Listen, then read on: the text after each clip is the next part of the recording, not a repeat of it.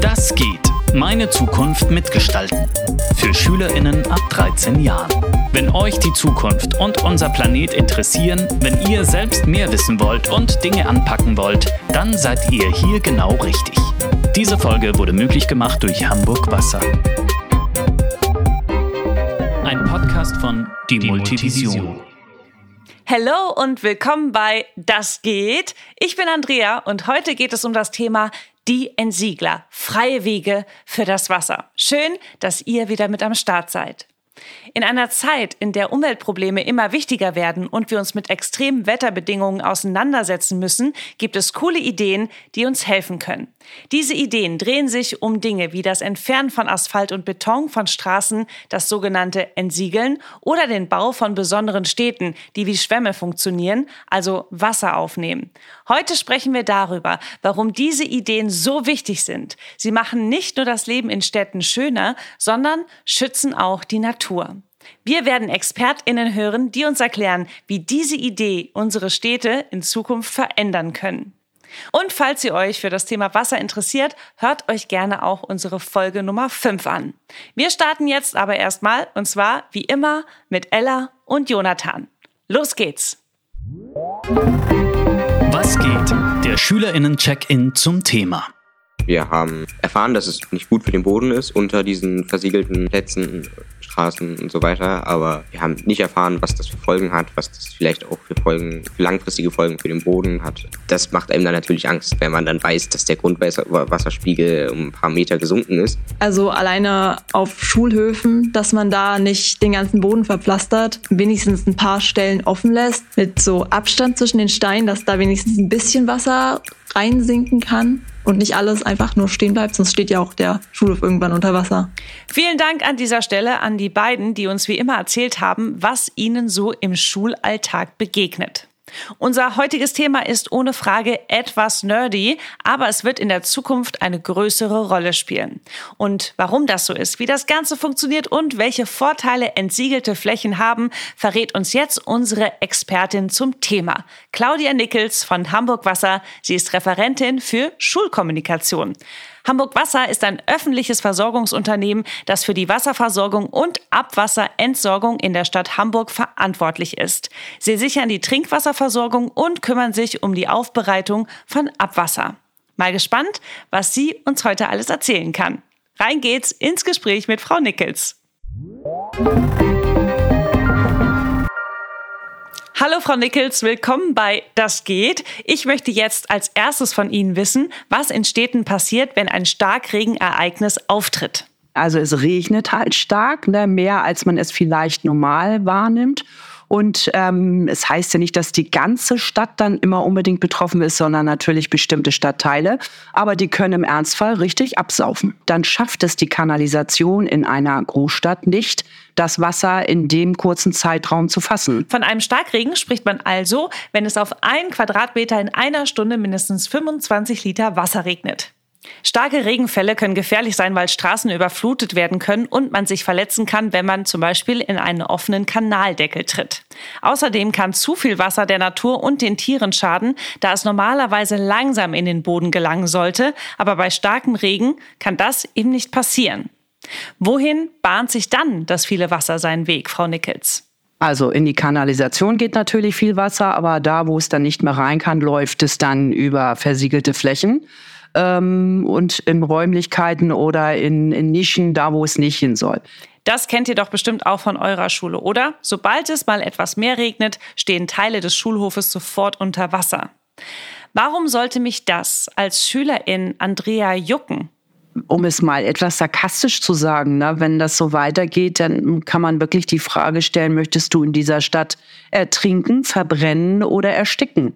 Das möchte doch keiner, oder? Auf keinen Fall möchte ich das, aber wie meinen Sie das denn? Ja, durch den Klimawandel, ne? weil die Städte sich immer mehr aufheizt und wenn wir eine Hitzeperiode haben und das so heiß ist, äh, dann kriegst du auch keine Luft in einer Stadt, weil wir zu wenig Vegetation haben. Insofern äh, könnten wir ersticken, wir können verbrennen, oder wir ertrinken, weil eben das Wasser nicht weg kann. Es gibt aber auch Hoffnung, wie zum Beispiel durch das Konzept rund um die Schwammstadt. Worum geht es da? Eigentlich, das Wort sagt es ja schon, Schwammstadt. Die Stadt soll also wie ein Schwamm das Wasser aufnehmen können. Das Wasser soll in den Boden rein können, ähm, damit es sich dort wieder neu zu Grundwasser bilden kann.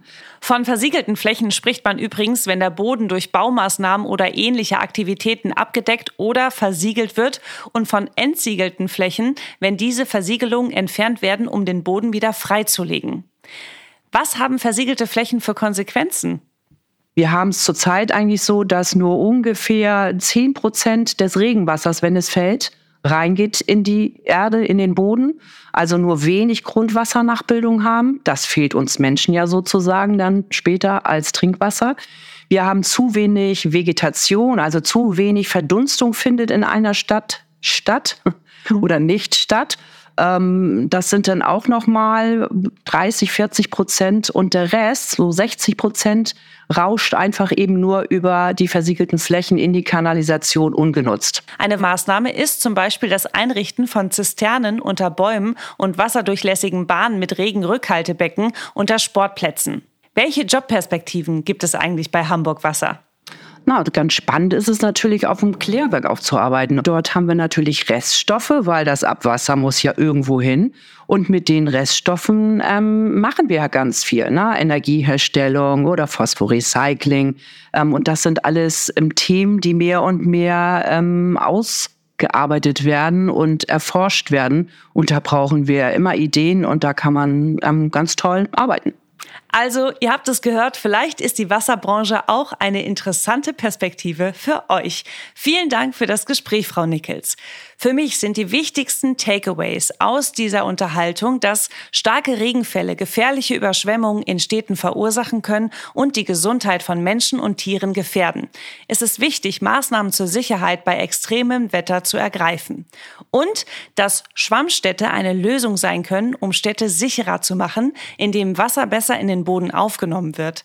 Dies beinhaltet die Entfernung von versiegelten Flächen und die Nutzung von kontrollierten Abflusssystemen, um Überschwemmungen zu verhindern und die Umwelt zu schützen.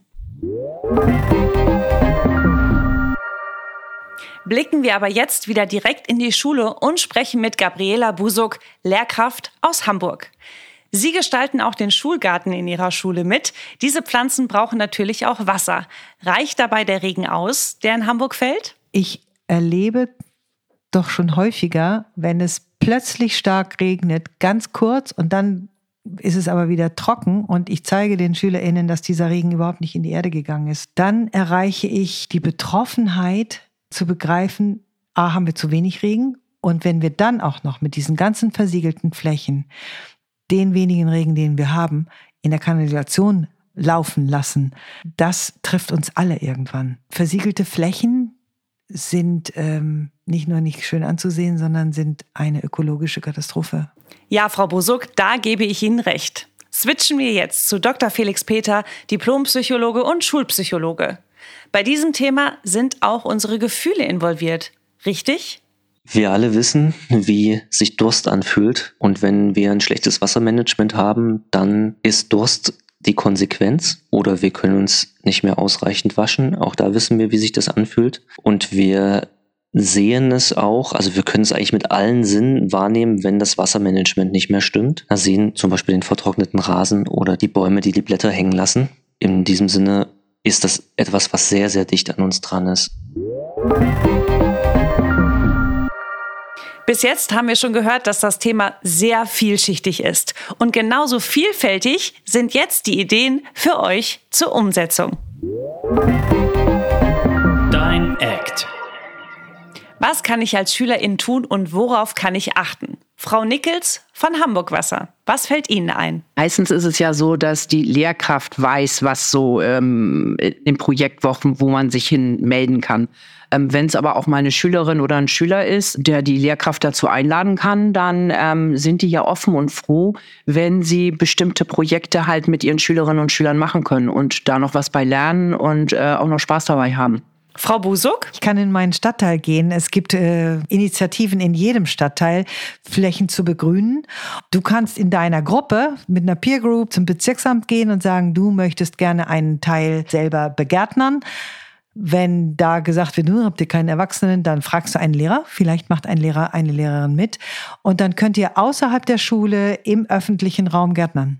Eine Person habe ich euch bisher noch vorenthalten. Dr. Christian Wittlich, Pädagoge und Ausbilder für Lehrkräfte an der Universität Bremen. Und auch er hat ein paar Ideen im Gepäck zum Beispiel da auch mal schauen, wie ist die Wasserversorgung im Haus geregelt, äh, wer badet, wer duscht. Ne? Duschen ist eigentlich immer besser als baden, wenn man jetzt keine halbe Stunde duscht. Viele Leute haben sich über Corona einen Pool oder sonst was äh, Wasserähnliches zugelegt da muss man auch mal drüber nachdenken, muss das sein? Und äh, haben wir nicht ein öffentliches Freibad noch in der Nähe oder ein See? Ja, das darf man ruhig mal in Frage stellen, zumal das auch äh, mit hohen Kosten oft verbunden ist.